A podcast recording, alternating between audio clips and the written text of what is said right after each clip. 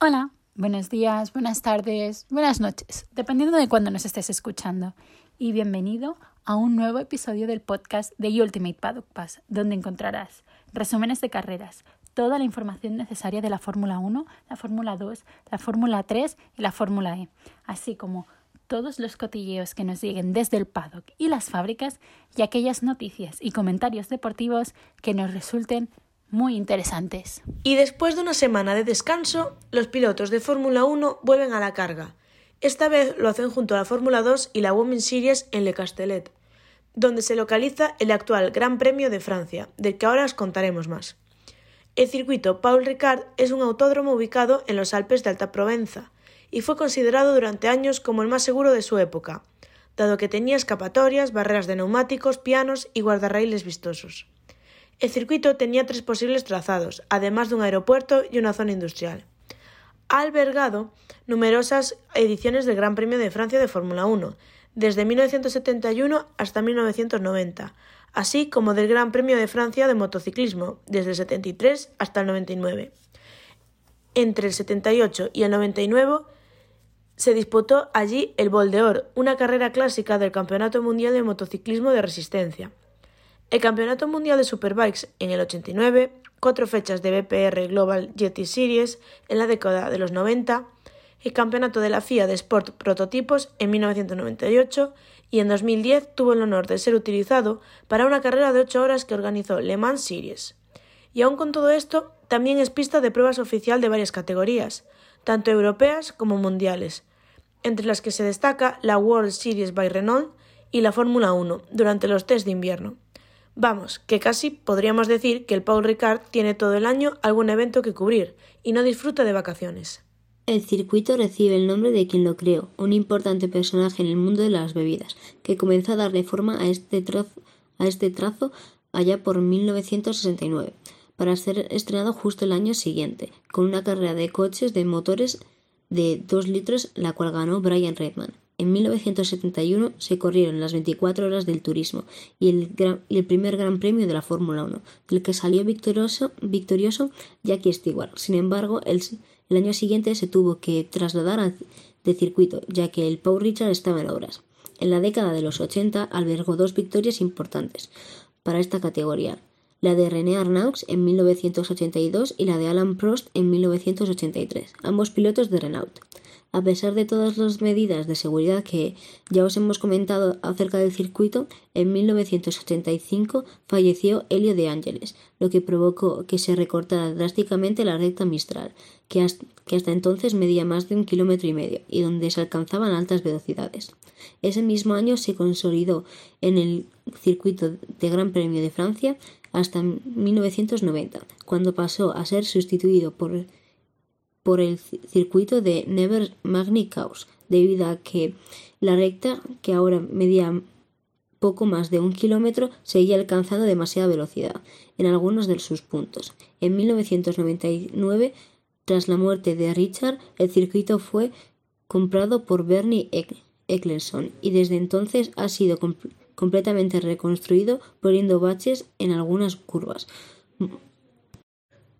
modificando otras de estas para que sean más cerradas, sobre todo la que viene después de la recta Mistral, y otras varias mejoras en el circuito en cuanto a la seguridad. En, 2016 se anunció que para la temporada del 2018 el circuito volvería a ser parte del calendario de la Fórmula 1, donde, dando lugar así al primer Gran Premio de, de Francia desde 2008, que se ha continuado celebrando de forma permanente durante los últimos cuatro años, en excepción del 2020 por la pandemia. El circuito tiene 5,842 kilómetros de longitud, los cuales están repartidos entre 15 curvas. De estas, 9 son a la derecha y 6 a la izquierda. Cuenta con dos zonas de DRS, una justo después de la curva 7, de la que surge una larga recta hasta la curva número 8, y otra que se encuentra al final de la última curva del circuito y que llega hasta la primera curva pasando por la meta. Se darán un total de 53 vueltas en las que se alcanzarán hasta los 290 km por hora en Signes. Después de la recta de kilómetro y medio de Mistral y donde junto con los cinco, las 5 Gs de fuerza que los pilotos aguantan en Beauset, convierten este circuito en un lugar donde los adelantamientos suelen ser bastante fáciles de comenzar, aunque luego si los pilotos lo consiguen llevar a un buen puerto dependen de sus oponentes. Como ya hemos dicho, el primero que subió al cajón más alto fue Jackie Stewart, uno de los 10 únicos pilotos que han obtenido al menos tres títulos mundiales de Fórmula 1. No obstante, el mayor vencedor en este circuito es el heptacampeón Michael Schumacher, con un total de 8 victorias. Mientras que su escudería desde 1996 hasta 2004, Ferrari, se alza en el primer puesto con un total de 17 victorias. Paralelamente, el piloto que ha marcado la vuelta más rápida de la historia del circuito es Sebastian Vettel, con 1 minuto 32 segundos y 740 milésimas, durante la temporada de 2019. En otro orden de cosas, para la edición de este fin de semana, Pirelli ha llevado hasta los Alpes de Alta Provenza los compuestos intermedios, el C2 para duros, que aportan mayor durabilidad, y el, C3 para medios, y por último el C4 para los blandos, que serán los, más, los que pueden aportar más velocidad. Las gomas aquí sufren un nivel 4 de estrés sobre una escala donde 5 es el máximo, mientras que el grip y la abrasión se mantienen en el nivel 3. Durante los tres días que durará el Gran Premio veremos correr a tres categorías. La Fórmula 1, donde continuará la batalla entre Ferrari y Red Bull. La Fórmula 2, que corre su penúltima carrera antes de un breve parón para disfrutar del verano. Y la Women's Series, que llega al meridiano de la competición. Paralelamente, la IndyCar disputará durante el sábado y el domingo la undécima ronda de la temporada en Iowa. Para la Women's Series, Francia es la decimoquinta carrera en Europa, pero la primera en este país, por lo que la categoría femenina vivirá una nueva carrera debut, algo que no ocurría desde hace un par de meses cuando se estrenó el circuito de Miami.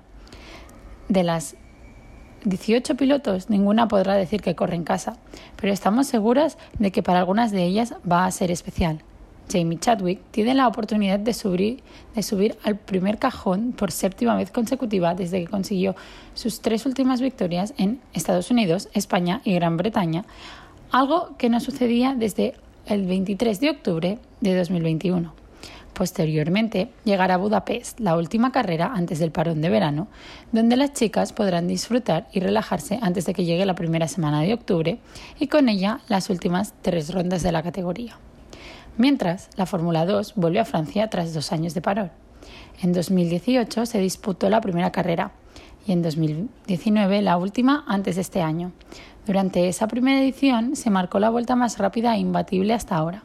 Lo hizo Lando Norris con un 1.42.226, subido al Carlin en su última temporada como piloto de esta categoría, antes de marcharse de la mano de McLaren a la Fórmula 1.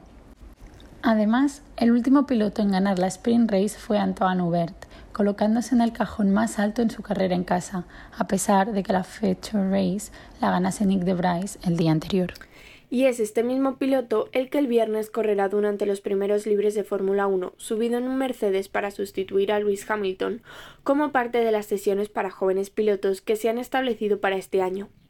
Toto Wolf habló al respecto sobre esto y dijo que el equipo estaba deseando ver cómo le iba subido al W13, y tenemos que confesar que nosotras estamos igual. Mercedes ha demostrado estar más fuerte que al principio de la temporada, acumulando cuatro podiums de seguido, el primero para Russell en Azerbaiyán y los tres últimos para Lewis Hamilton en los circuitos de Canadá, Gran Bretaña y Austria. Por eso mismo, y sabiendo que en ciertos sentidos Paul Ricard es similar a Silverstone, no se descarta que Mercedes pueda volver a colocar a alguno de sus pilotos en el top 3 o, siendo muy optimista, que consiga la primera victoria de la temporada. Por otro lado, aunque Ferrari todavía sigue bastante lejos de saber cómo tomar decisiones bajo situaciones de estrés, con la victoria de Sainz en Silverstone y Leclerc en Austria, han conseguido acercar posiciones con Red Bull además de que el monegasco ha adelantado a Checo Pérez en la clasificación del Mundial. Sin embargo, el mexicano no descarta seguir luchando para coronarse como mejor piloto de la temporada, mientras que a Carlos Sainz se le escapan las oportunidades de no convertirse en el segundo piloto de su escudería tras el DNF que le dejó fuera de los puntos en el circuito austriaco. El Gran Premio de Francia puede ser también una gran oportunidad para Mick Schumacher y su Haas de conseguir estar por tercera vez consecutiva en el top 10 al cruzar la línea de meta el domingo. Y si aún necesitáis más motivos por los que ver la Fórmula 1 este fin de semana, os recordamos que es la home race para el PIN, escudería que durante las dos últimas carreras consiguió colocar al menos a uno de sus pilotos dentro de los cinco primeros el domingo. Alonso en Silverstone y Ocon en Austria a pesar de los problemas técnicos que sufren los coches, sobre todo el del asturiano, que ya se ha retirado más veces de las deseadas durante lo que va de temporada. Además, la silly season ya está cerca, con varias suposiciones sobre los pilotos que dejarán sus asientos para decir adiós al deporte, aquellos que se despedirán de sus escuderías marchándose a otras nuevas, o los que llegan nuevos para demostrar su talento. Entre los rumores más difundidos se destaca el posible retiro de Vettel, que tras muchos años en la Fórmula 1 podría decir adiós y comenzar una nueva vida lejos de los coches, o como hacen otros muchos pilotos retirados, también podríamos encontrarle en una nueva categoría del motosport. El drama con Ricciardo, por otra parte, parece que se ha calmado un poco tras el comunicado que publicó hace unos días en Instagram, diciendo que se quedaría en la Fórmula 1 y que todavía no había llegado el momento de dejar libre su asiento en McLaren. Sin embargo, ni la Fórmula 1 ni su escudería han publicado nada de manera oficial, sino que los de Walking han confesado que el australiano no cumplió todas sus expectativas y que quizá habría que buscar a alguien que hiciera avanzar más al equipo. Sobre Latifi también se ha dicho que podría marcharse de la Fórmula 1 si su padre dejase de ser uno de los principales patrocinadores de Williams. Y cómo vamos a olvidarnos de lo que se cuece en Alpine con Fernando.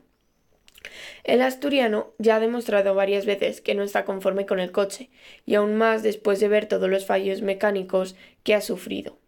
Además, Omar ha preferido mantener silencio en cada fin de semana bueno que ha tenido Alonso, y eh, ha recordado lo buen piloto que podría llegar a ser Oscar Piastri, haciéndonos pensar que la relación entre el asturiano y el equipo francés está más muerta que viva.